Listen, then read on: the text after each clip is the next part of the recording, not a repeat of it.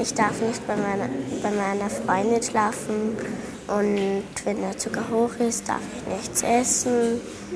Ja, dann, ich darf nie fortfahren, ich muss immer alles dabei haben. Seit ihrem ersten Lebensjahr lebt die inzwischen neun Jahre alte Sophie Stacher mit Diabetes mellitus Typ 1. Die Diagnose war langwierig. Die Gründe erklärt Universitätsprofessor Dr. Brigitte Rami, Vorstandsmitglied der österreichischen Diabetesgesellschaft, bei einer Pressekonferenz. Einerseits, weil den Eltern die Symptome nicht bekannt waren, das hat ja die Frau Stacher auch gesagt, ähm, dass sie noch nie was davon gehört hatte. Und äh, das traurigerweise auch bei vielen Kollegen der Fall ist. Ja, nicht jetzt aus dem pädiatrischen Bereich, aber im allgemeinen medizinischen Bereich ist es oft so, dass den Kollegen äh, der Typ-1-Diabetes als solches nicht sehr häufig unterkommt, weil er ja natürlich viel seltener ist als der Typ 2 und sie vielleicht sogar manchmal daran denken, aber nicht glauben können, dass es vielleicht schon so ein junges Kind trifft. Also die ganz typischen Anzeigen sind, dass das Kind sehr viel trinkt, deutlich mehr als sonst, dass es häufig auf die Toilette geht. Die Eltern von kleinen Kindern berichten oft, dass die Windel übergeht, ja, ganz schwer ist, sie häufig die Windel wechseln müssen, dass Kinder, die vielleicht schon trocken waren, wieder einnässen, dass sie müde sind, abgeschlagen. Ähm, das sind so die häufigsten Symptome.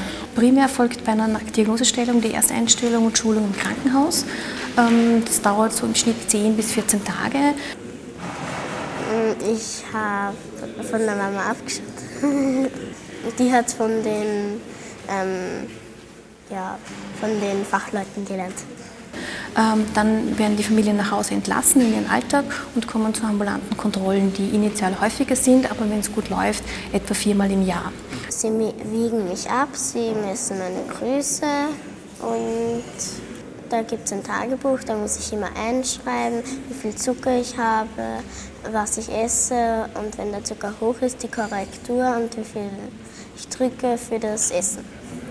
Die Inzidenz von Diabetes mellitus Typ 1 bei Kindern ist in den letzten Jahren stark angestiegen. Es fehlt aber an passender Betreuung. Viel zu wenige Psychologen und Diabetesberater stehen in Spitälern und Betreuungszentren zur Verfügung. Vor allem bei Erstberatungen wären diese aber besonders wichtig. Das, was es gibt, äh, sind Diabetes-Schulungscamps für Kinder, für verschiedene Altersgruppen, Kinder bzw. Teenager. Aber auch da gibt es große Probleme im Sinne von äh, zu wenig Plätzen, äh, große Finanzierungsprobleme, ähm, Probleme, dass das Personal, die diese Camps bespielt, oft ihren Urlaub dafür opfern müssen und ähm, dass es kaum eine Refundierung von den Krankenkassen gibt. Denkt Sophie an das letzte Camp, dann denkt sie nicht an Diabetes. Die Modenschau da haben, da, es gibt ja verschiedene Zimmer und die haben sich alle ein, ein, ein Thema aussuchen müssen und dann unten im Keller, wo wir geschlafen haben, haben sie dann ein paar Tische aufgestellt und da haben wir dann eben wie bei einer richtigen Modenschau vorführen müssen. Ja, das ist unsere oberste Prämisse, dass diese Kinder an allen Aktivitäten teilnehmen können, Skikurs, äh, Schullandwoche, was auch immer, dass sie ganz normal ihren Alltag bewältigen.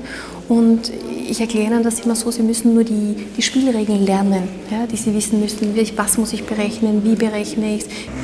Ja, die BE ausrechnen, wie oft man drücken muss für manche Sachen, ja, und wie schwer man was essen darf, weil da gibt es eine Waage, eine Grammwaage und da muss man das alles abwägen. Da ist wieder die Schulung ganz wichtig, dass die Patienten sich gut auskennen und schauen, dass sie möglichst optimale Blutzucker haben und damit im Idealfall 80, 90 Jahre alt werden, ohne irgendwelche Komplikationen.